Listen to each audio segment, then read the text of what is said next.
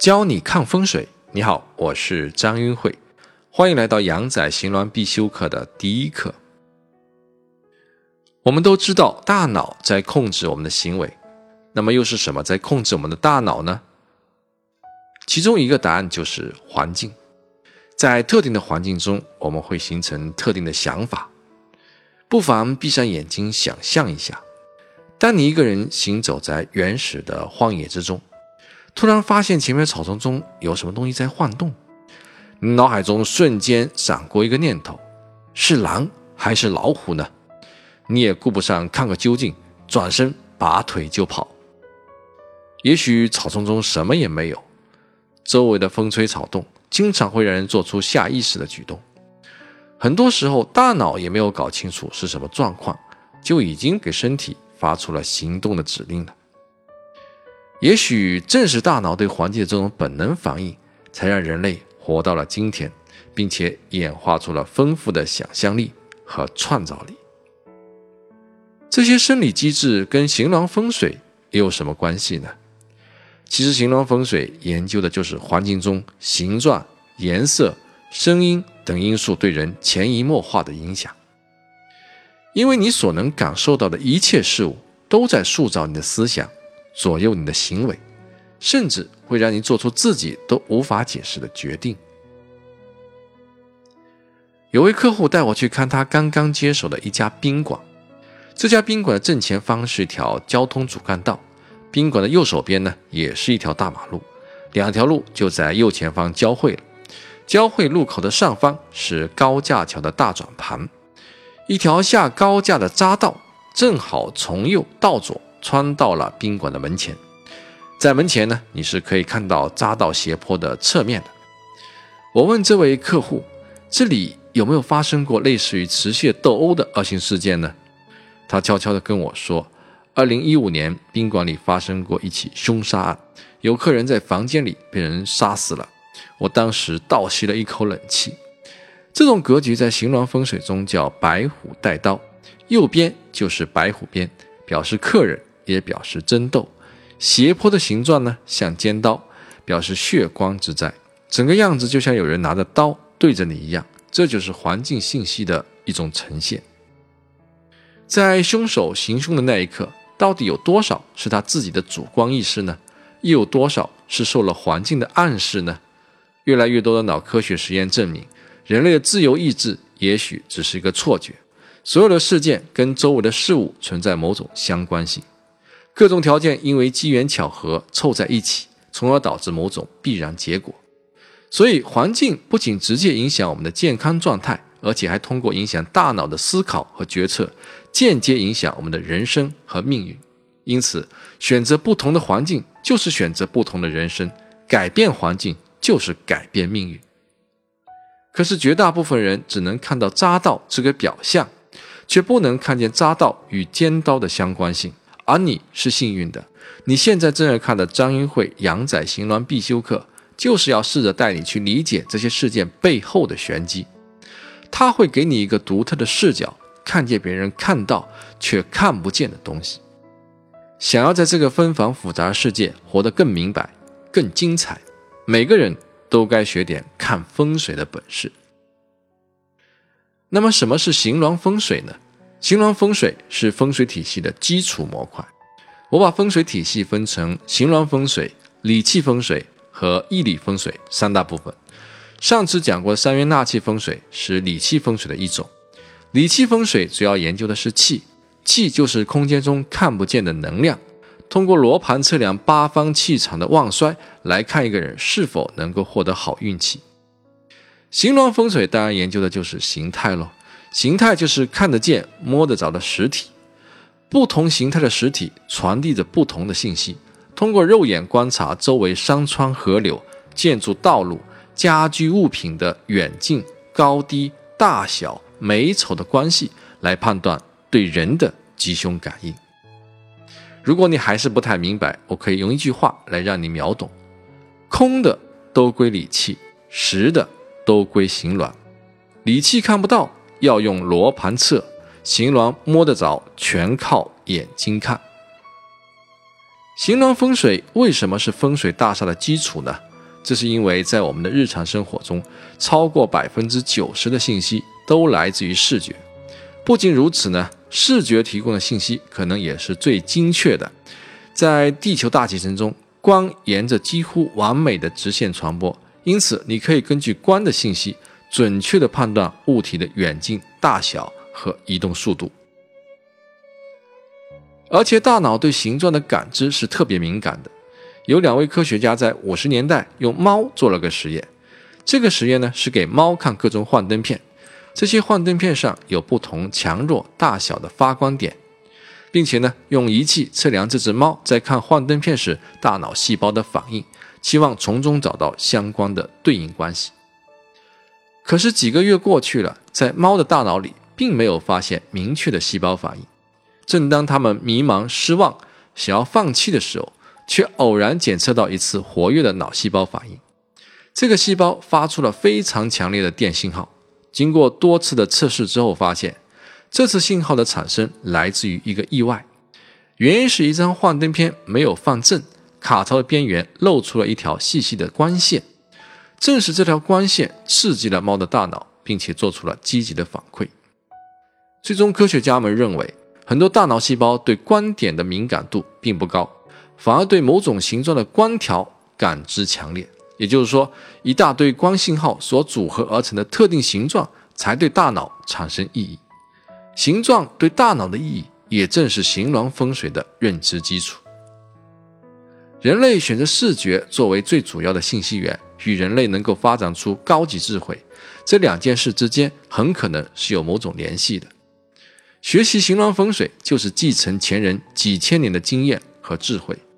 当然，对于复杂的风水体系来说，视觉信息也只是一个层面，底层的逻辑可能比我们想象的还要复杂。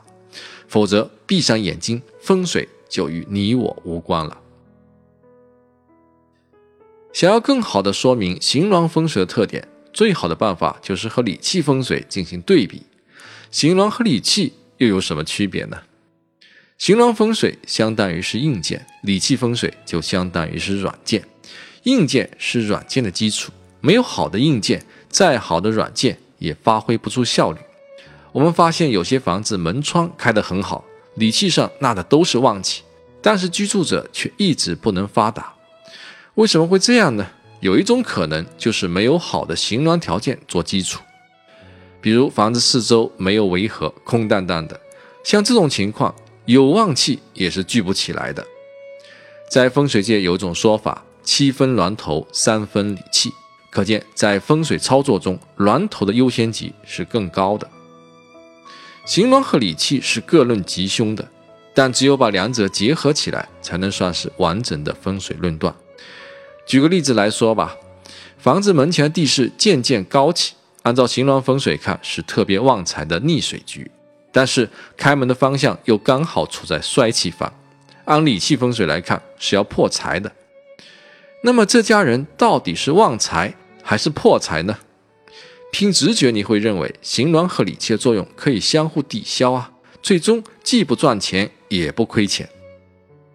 但其实形峦和理气的作用是不会抵消的，形峦上该赚钱的还赚钱，理气上该破财的还破财，既有吉也有凶，可以说是大起大落。在调整风水的时候呢，同样要兼顾理气和形峦两方面的利弊，才不会顾此失彼。比如说，按照理气风水的水法，现在西南方见水最为旺财。为了旺财，你就在西南方建了一个水池，而你忽略了西南方刚好是形鸾风水的青龙位。结果呢，可能是得不偿失。虽然赚了钱，但也生了一场大病。只有把峦头和理气都搞明白了，你才算有能力，或者说有资格去操纵风水的吉凶。理气和形鸾相辅相成。理气主要针对内环境，形鸾主要针对外环境，两者缺一不可。形峦和理气都不好，属于大凶的风水格局。形峦好而理气不好的风水，就会陷入基本条件都很不错，但却一直无法突破的宿命，终究不能大富大贵。理气好而形峦不好，暂时可以发达，但是不可持久。所以形峦和理气都好，才是大吉大利的风水。用一句话来概括，就是形峦风水保平安，理气风水催富贵，两者我们都要会。我们这一堂阳宅行峦必修课是一个独立完整的课程，为了便于表述，也为了减轻你的认知负担，本课程中我们主要探讨行峦层面的吉凶和利弊，暂时不考虑理气方面的影响。理气方面的知识呢，可以参考张云慧《三元纳气风水详解》这门课程。行峦风水除了是风水大厦的基石之外呢，行峦风水还有两个优势。其中最突出的优势就是所见即所得，随时随地都可以看风水。行峦风水不用罗盘，所有的观察全靠眼力。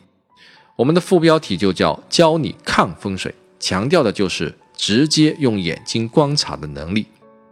与理气风水不同，行峦风水不需要复杂计算和转化，讲究直观反应。只要你有一定的观察力、感知力和想象力。就算你没有易经的理论基础，也可以轻松学习行峦风水。可以说，行峦风水人人可学，随时可用，应用场景呢也极其广泛。它既可以用来看阴宅，也可以用来看阳宅。这里解释一下，阴宅就是祖先的坟墓，现在用的机会不多了；阳宅就是我们的住家、办公室等实用的建筑空间。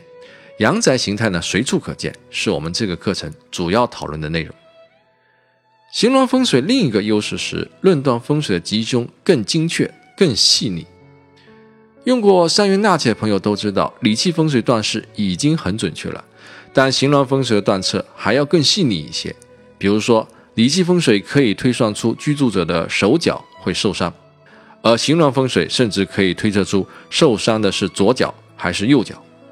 这种案例很多，相信你学完整个课程后应该会深有体会。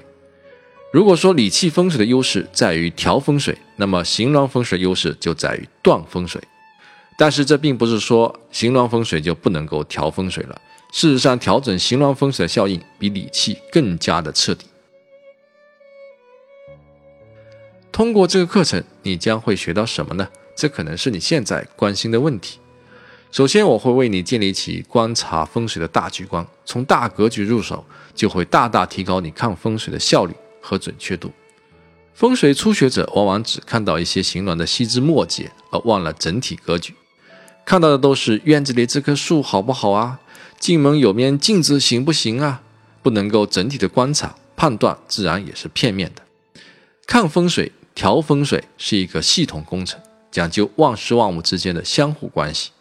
只有把细节融入到整体的框架之中，从大到小综合考量，才有可能真正。把风水搞好。在课程中，你会学到两个重要的模型：四象局和四灵局。四象局是看风水的快捷方式，理解了四象局，就可以快速的判断房子的富贵贫贱的总体定性。四灵局呢，这是形容风水的基本模型。我将详细介绍青龙、白虎、朱雀、玄武的定义、象征以及具体的看法，明确概念。精确量化，不再似是而非。我会用原创性的理论重新解释动静虚实之间的关系，让你彻底理解四灵局的奥妙。除此之外，你还会了解到室内峦头的看法，学会通过改变门向、卧室、客厅、灶台、神位的布局来获取最佳的风水效应。催旺财富、催旺人丁，应该都不在话下。其次呢，我会试着从实际的问题出发。寻找解决问题的出路。什么样的行峦会发财？什么样的行峦会破财？什么样的行峦会让人生光？什么样的行峦会让人出意外？什么样的行峦会让人生病？又是什么样的行峦会让人犯桃花？这些种种疑问，你都会在课程中找到答案。你还会明白吉凶感应是发生在男人身上，还是发生在女人身上？是对晚辈有利？还是对长辈有利，兄弟姐妹之间哪一个会走好运，哪一个会走背运？搬进一间房子之后，第几年会发财，第几年会破财？你会知道为什么同一个店铺第一任老板做不起来，而第二任老板却发达了。你还会知道一户人家哪一年会出名，哪一年会出车祸。这些风水行峦中的绝活，凝结了众多风水门派的精华，其中有传统的峦头风水，有道家的行气风水，还有比较流行的台湾长眼法的行家风水。他们来自五湖四海，以实用为目的走到了一起。这些最精华内容，值得每一个学习风水人好好把玩。这也是我把它叫做必修课的原因。希望能够做到听我一堂课，少读十本书的效果。详细的课程安排，请看课程大纲，共九大模块，十六节课，每节课十五分钟左右。计划每周更新一到二节课，更新完成后还可以反复观看。课程的呈现形式和过去一样，PPT 加语音讲解合成视频，绘制的图形更是一目了然。如果在学习过程中遇到问题，你可以在主页的学员心得交流区一起探讨。学习起来呢，轻松无压力，这将是你从风水小白晋升为风水高手最经济的方式。假如你觉得这个课程不错，也欢迎推荐给你的朋友，我们一起认知升级。好，这节课介绍了形峦风水的基本机理。环境影响大脑，大脑又影响行为。我们深以为然的自由意志，也许是一种假象。你我都是自然环境的产物。形峦风水保平安，理气风水催富贵。没有平安，哪来富贵？可以说，行峦风水是所有其他风水基础的基石。